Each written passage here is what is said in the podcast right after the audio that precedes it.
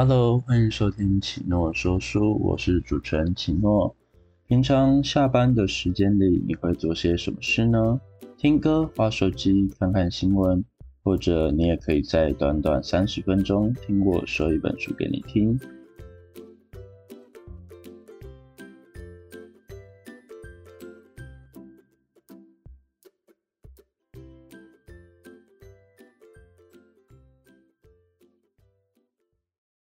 那今天要跟你们分享的是由韩国医生金惠南所著的《三十岁前一定要搞懂的自己》。我会先念前言以及几个我自己很喜欢的章节段落给你们听，然后才是我自己的读后感，希望你们会喜欢。作者在前言当中说到，三十岁是个在心理学没有特别名字的年纪，心理学并没有特别提到三十岁。只是将它合并到初期成人期阶段，接续在二十岁之后模糊带过。心理学者艾瑞克森认为，三十岁在个人的发展上并没有明显的议题或变化，所以也将它称之为未知的时期。然而，现代社会需要学习的技能越来越多，人们踏入社会的年龄也越来越晚。许多人在刚踏入社会没多久，就面临了过去应该要成家立业的三十岁，因此彷徨不已。而这本书就是作者送给即将成为三十岁人们的礼物。那在前言的最后，金惠南医生说：“三十岁的你也一样，虽然现在感到彷徨。”然而，彷徨正是你为了追求更美好的生活而努力过的痕迹，绝不是在浪费力气。歌德曾经说过：“人越努力就越彷徨。”所以你已经尽力了，不要以为彷徨的人就一定会变成失败者，然后在那里感到挫折或害怕。现在，我想对你说的话只有这一句：你永远是对的。所以毫不犹豫，勇往直前吧。那听完前言，有没有让你们想要读这本书呢？那接下来我要跟你们分享的是第一章节中的“给喊着自己有躁郁症的人”。我觉得自己有躁郁症，这是近年来常听到的一句话。很多人会用这句话来形容自己的心情起伏很大。这种人的心情一下子好，一下子坏，反复无常。会因为一点小事变得忧郁，而且爱发牢骚。他们经常会在看连续剧时落泪，然后当别人稍微赞美他们一下时，心情又立即雀跃起来。但是仔细了解以后，你会发现他们在日常生活或职场上并没有什么问题，在睡眠方面也都很正常。如果是这样，我通常会回答。你的情绪似乎想跟你表达些什么。人是情绪的动物，也许我的外在被理智所包围，但内心却是填满了各种情绪。问题是，理性可以遵从我的意见，但情绪却不怎么听话。情绪喜欢为所欲为。所谓躁郁症，就是指情绪因为受到脑部的生物化学变化。而超出可控制范围的状况。不过，如果只是情绪上产生变化，但在言语、行动及日常生活、睡眠等方面无异常时，就不能称之为病症。尽管在听过那些自称有躁郁症的人描述之后，我觉得其实一般人碰到相同情况也会有一样的反应。但他们还是坚持那种正常的情绪反应就是躁郁症的证据。因此，当他们听到我说“如果我碰到那种情况，反应也会跟你一样”时，他们都感到非常压抑。他们的确情绪化，而且有些起伏不定，但那还不足以被诊断为躁郁症。尽管如此，他们还是坚称得到了躁郁症。而且无法忍受自己被情绪所控制，因为他们觉得情绪要保持稳定才是正常。还有，他们不希望受情绪支配，甚至希望能够反过来完全操控情绪。如今，他们再也不能忍受自己受到情绪这类的义务操控，所以费尽苦心想压抑情绪，或是怀疑自己得到了躁郁症。情绪就好比是生活里的乐章，它是我们内在世界与外在世界相遇后所发出的合唱，所以用不着害怕情绪。相反的，应该要享受它才对，因为那是上帝送给人类的礼物。如果你现在正为严重的情绪起伏所困扰，那就好好聆听情绪所发出的声音吧。它代表你心中存在着某种冲突，唯有找出原因，才能够真正解决它，进而恢复内心的平静。三十岁是必须做出影响人生重要决定的阶段，但是面对选择岔路的人，常会因为许多可能性而摇摆不定。到底什么才是最好的选择呢？哪个选择最安全？若是选错了，人生是不是就完了？当然，如果能经过充分的比较实验之后再选择，那就没有什么好担心的。问题是，身边的人总是不断催促我们，要我们尽快决定。大家都说，三十岁的年纪已经没有多余的时间可以实验了。三十岁难以做出抉择的另一个原因，就是它的不确定性。不确定的东西原本可以引起我们的好奇，刺激我们探究真相的冒险及挑战精神，又使我们想找出答案，让不确定的东西变成确定。然而，当一切状况明朗化之后，这个世界就会变得无趣，我们也将失去企图心及动力，因为所有事情都按照既定的安排进行，结果已经可以预期。我们也就不需要抱着任何希望去努力。换句话说，只有当未来仍属未知、不明确时，我们才会抱着希望，并按照自己的期待去规划人生。不确定性所带来的可能性也适用于人际关系。当对方的心意不明确时，我们反而会努力想讨好对方。电影或小说也是。意料之中的结局总是无法引起大家的兴趣，只有像《火线追击令》或《灵异第六感》等剧情无法预测或是结局出乎意料的电影，才会让我们着迷。从这点来看，不确定性可说是人类存在的一个前提条件，也是精神发展的动力。当大趋势或规律中存在不确定性时，它就成为刺激人生的药剂，带给人们乐趣。不过，当不确定性远超过规律的程度时，我们会感觉仿佛置身在大沙漠。这种不安的指数一旦升高，就很容易对潜在的危险产生自我防御和攻击。很遗憾的是，现代社会里的不确定性正在逐渐扩大。即使你做出了最佳选择，未来仍然是充满不确定性，还有现在已经没有那种可以终身投入的职场，大家都必须在令人窒息的战争体制下获得生存。各种不安让年轻人开始产生退缩的心理，再加上能力方面也是充满变数，他们无法预知何时能够发挥，何时又会受到限制。所以年轻人不敢尽情发挥所长，对未来只能抱着战战兢兢的不安。三十岁的人享有物质的满足和选择的自由，可是他们立足的土地却是一个不确定性极高的不安世界。于是，无数的选择自由反而让他们感觉像是诅咒一般。电影《穿着 Prada 的恶魔》故事内容就与选择有关。出身名校，曾经担任过主编，也得过奖的安德利亚，为了一圆记者梦而来到纽约。在四处投过履历之后，他只应征到一个职务——荣位时尚杂志主编米兰达的私人助理。为了当上记者，他决定先在那里工作一年。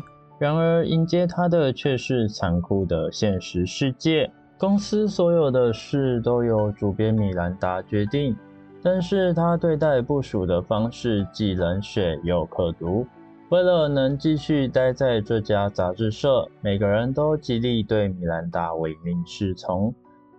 在耶诞节时，米兰达收到了唐纳泰拉凡塞斯、吉塞尔邦辰、乔治亚曼尼等世界知名人士所送的两百五十六份耶诞礼物。这样的他，真可称得上是时尚界的传奇人物。他连秘书安德利亚的私生活都想干涉，而且企图控制他的一切。安德利亚为了前途，只好听从米兰达的要求。她不参加男友的生日派对，却跑去参加米兰达开的派对，而且还对担心她吃苦的男友发脾气。我们常会听到别人辩解说：“我也想这样做，但是为了工作没办法。”然后找个无法规避的理由，比方说这是上司的要求，不照着做就必须离职等等。这部电影同样也出现许多必须抉择的时刻。当安德利亚见到许久未见的父亲时，米兰达的电话来了；当和朋友聚会时，米兰达的电话来了；到了和男朋友正在谈判分手时，米兰达的电话又来了。米兰达甚至还将首席秘书丢在一旁，指派安德利亚去巴黎出差。我们看到电影中的安德利亚几乎别无选择，但他仍然辩解说是为了生存，之后不得已听从米兰达的命令。不得已而必须全心投入工作的安德利亚，逐渐与他原本的世界脱节，最后连男友也与她分手。不过，当安德利亚取代首席秘书，跟着米兰达去巴黎时，她终于领悟到一件事。虽然不想做这些工作，但其实每件事都是经过自己的选择后才去做的。因为他想当记者，所以愿意忍受这一切。安德利亚知道这是自己选择的结果，也明白错误的抉择让他失去许多真正宝贵的东西。于是他断然提出辞呈。这部电影当然是喜剧收场。因为安德利亚最后被别家媒体录取了。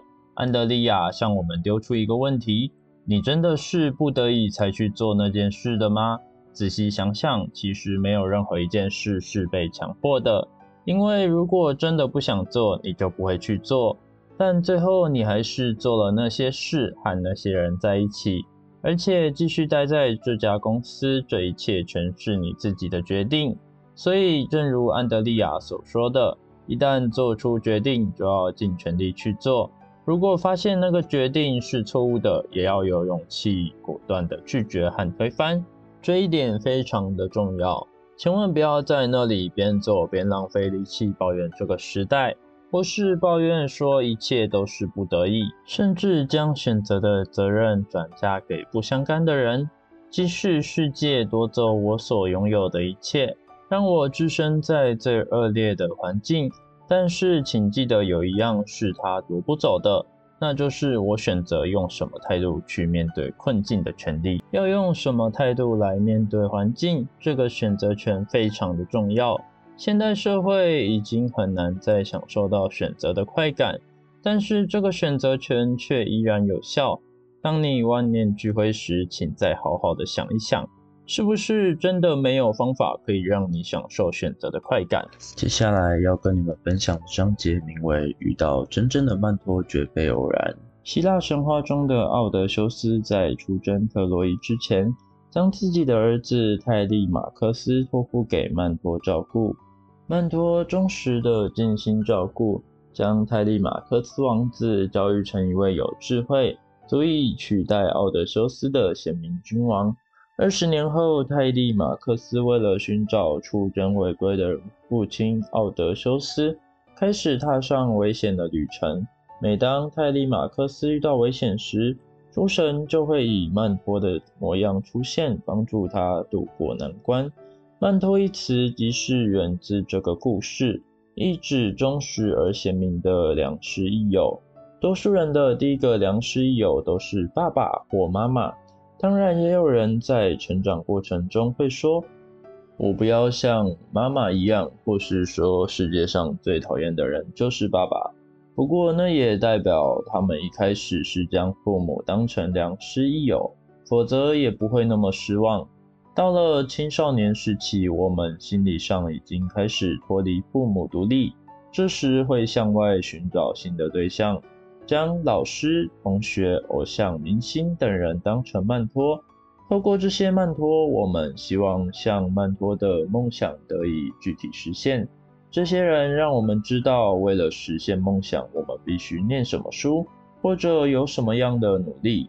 曾经有人说过，个人的发展史其实就是个人为了拓展生命，在脱离把父母当成曼托的阶段之后，再度寻找一个又一个曼托的连续过程。三十岁的年纪明明就是大人，但在成人的世界里，却又还是个小孩。刚踏入社会不久，现在才要开始张大眼睛认清现实的三十岁时代。对很多事依然怀着恐惧及生疏。当不知该如何处理不如意的人际关系时，当拼命工作却毫无成就，为此感到痛苦时，当对工作的进行感到慌张、手足无措时，当面临必须做出重要决定时，我们会希望有个人能耐心倾听我们的烦恼，提供明智的建议。所以，对三十岁的人来说，这个年纪非常需要有人给自己意见，并在适当时机提供协助。不过，三十岁的人就跟孤儿没两样，父母和老师在家中及学校的地位不如往常崇高，老人家也被当成是社会上的旧物。这代表没有人能再为三十岁的人指点迷津。还有，当他们做错事时，也找不到可以严厉指责自己且值得信赖的人了。虽然刻意维持权威会让人反感，但我们却很需要经由生活智慧及岁月痕迹所累积出来的权威。现在的年轻人失去了值得依靠的权威对象，他们只好独自摸索生存的方式。将自己埋首在自我启发及人际关系的相关书籍之中，在这一生是无数的机缘。一个清洁工如何改变总裁的人生一书中，男主角罗杰年纪轻轻就当上公司总裁，他的成就虽然令人称羡，但却因为忙于公事，连这几年是怎么过的都不记得了。他的孩子常在晚上等他，等到睡着。他的太太也常问他：“我只不过希望你能扮演好一个丈夫及父亲的角色，真有这么困难吗？”有时他会反过来抱怨老婆不够体贴，但才过一下子，他就又得立即投入工作。忙碌的罗杰脸上堆满了疲惫，想着：“现在我也搞不懂工作是为了什么。”连回到家都觉得不舒服，有时家人变得好像陌生人一样。而我就像一台会吐钞票的提款机。就在此时，清洁工鲍勃出现在罗杰眼前。已经退休的鲍勃在老婆过世后开始从事清洁工的工作。他看到罗杰疲累的样子，想起了年轻时的自己，于是每个星期一都来跟罗杰讲他年轻时的故事。这些故事蕴含着鲍勃死去的太太传授给鲍勃的生活智慧。听完鲍勃的故事，罗杰在实践的过程中体认到什么才是人生最重要的事。他开始在家庭与工作中寻求平衡，决心不再当个工作的奴隶。《百万富翁升等》一书里的主角汤姆很不情愿地待在一家软体研发公司工作。虽然每天都忙得晕头转向，好像在跑步机上跑不停一样，但是当他听到公司传闻要缩减人力、重新调整部门时，心中还是有着强烈的不安。有一天，公司派汤姆到海外出差，他差点就赶不上飞机，没想到后来阴错阳差之下，他的座位竟然幸运地被升等为头等舱。他对坐在旁边的乘客说：“到底是哪里出了问题？我的能力受到肯定，也很渴望成功，但总觉得着急。心想：我这样是不是在浪费时间？想要打破僵局，不是想要改变现状。所以找了些经商成功的相关书籍来看，但还是无解。就这样一直虚度光阴。不过坐在他旁边的可不是别人。”刚好就是白手起家的百万富翁麦克。结果汤姆就在飞机上听麦克讲了六小时的生活成功策略。从此，汤姆重新燃起对生活的热情，并将他所学到的内容一步步付诸行动。真希望有一天，我也能遇见像清洁工鲍勃和百万富翁迈克这样的良师。能遇到好人是件有福气的事。但是，不管遇见多好的人，如果不能从他们身上发掘优点，那也是枉然。所以，为了能找到良师益友，无论碰到的人是谁，我们都应该张大眼睛，敞开心胸，好好找出对方的优点。仔细想想，罗杰之所以愿意去听一名老清洁工讲故事，汤姆之所以愿意去听身旁的乘客说什么，多少都是因为想解决自己的问题，才会希望能从中得到一些帮助。如果罗杰认为自己的生活没有问题，汤姆也不想从书中寻找答案，那他们还可能遇见各自的曼托吗？就是因为他们深刻感觉自己的生活需要某种变化，才会用心去倾听别人说些什么。想认识良师益友，就必须先承认自己需要别人帮忙的事实。如果心态上认为自己不需要依赖任何人就可以独自解决所有的问题，这种想法就有可能陷入自我封闭的危机。拒绝接受他人协助，多半是因为担心自己的缺点暴露，认为依赖别人是一种懦弱的表现，才会有这种心态。所以，能认识良师益友，绝非偶然降临的幸运，必须积极向他人发出求救的讯息。才有可能遇见愿意提供协助的人。首先要抛弃自己的主观及偏见，敞开心门去观察别人，你会发现每个人都有值得学习的地方。接下来是从中找出值得尊敬及信赖的人，放心的将你的烦恼告诉他。也许你会问：万一对方不耐烦或是嘲笑我，该怎么办？别担心，帮助别人是人生的一大乐事。大多数的人都希望能够帮助别人，因为这样做可以提高自己存在的价值，也代表自己受到肯定。要相信对方，他会很乐意听你诉苦，并且根据他的经验提供建言给你。不过有一点要注意，那就是别妄想认为曼托可以帮你解决所有的问题。他只不过是倾听我们的困境，提供自己的经验给我们参考，好帮助我们思考该如何行动或者该下什么决定。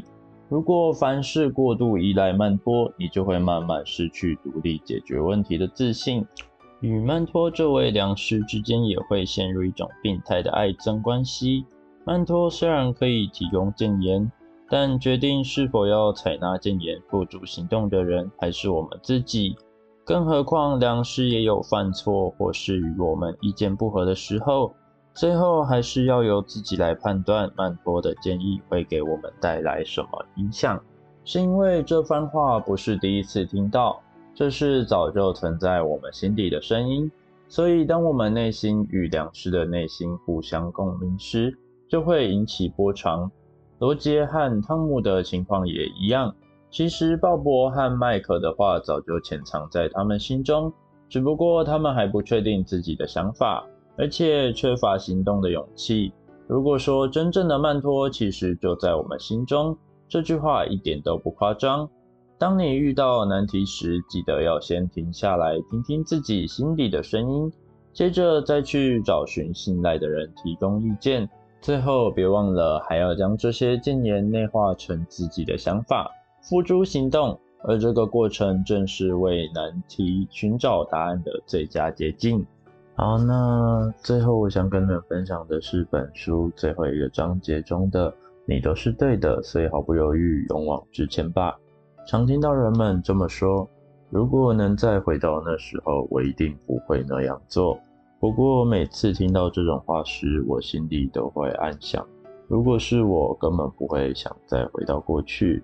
就算回到过去，也不会有什么不同，除非我可以带着现在的回忆和想法一起回到过去，否则结果还是会一样，因为那就是当时的我。每次想到这里，我就会想起一个病人。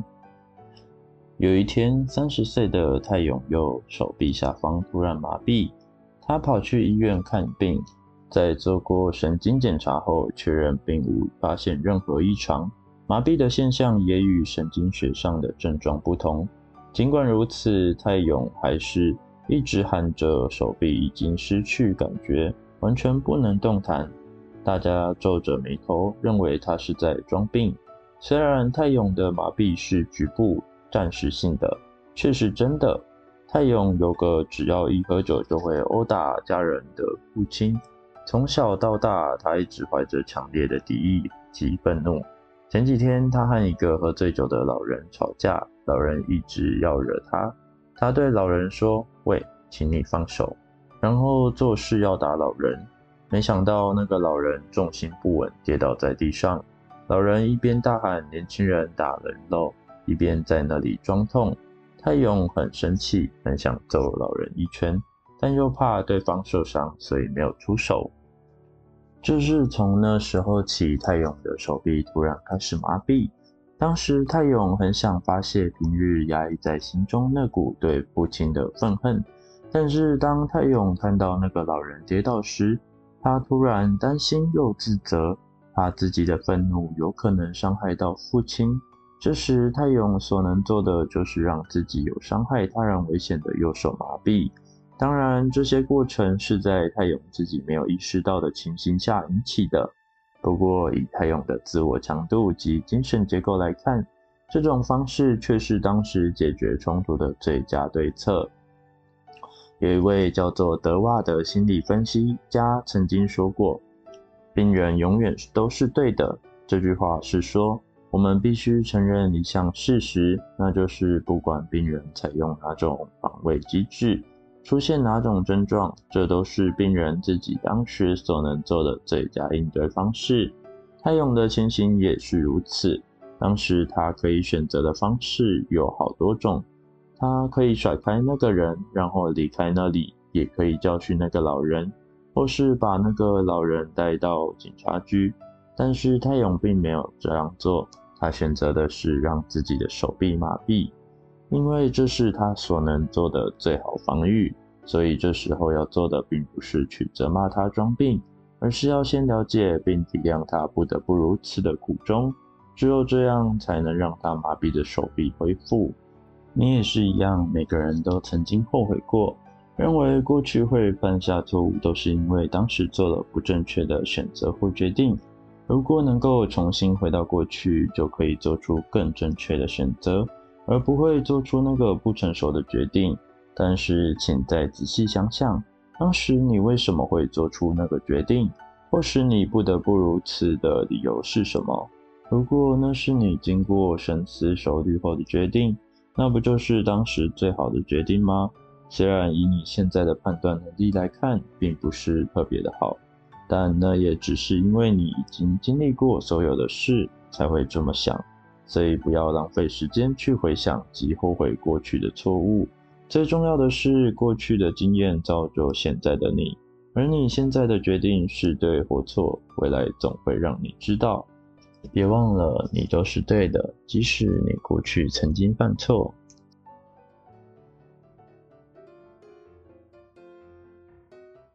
那这一集的节目先跟你们分享到这里。喜欢我的声音的话，可以收藏我的节目。如果想听我说什么书籍给你们听的话，也欢迎到我的 IG 粉专跟我说哦。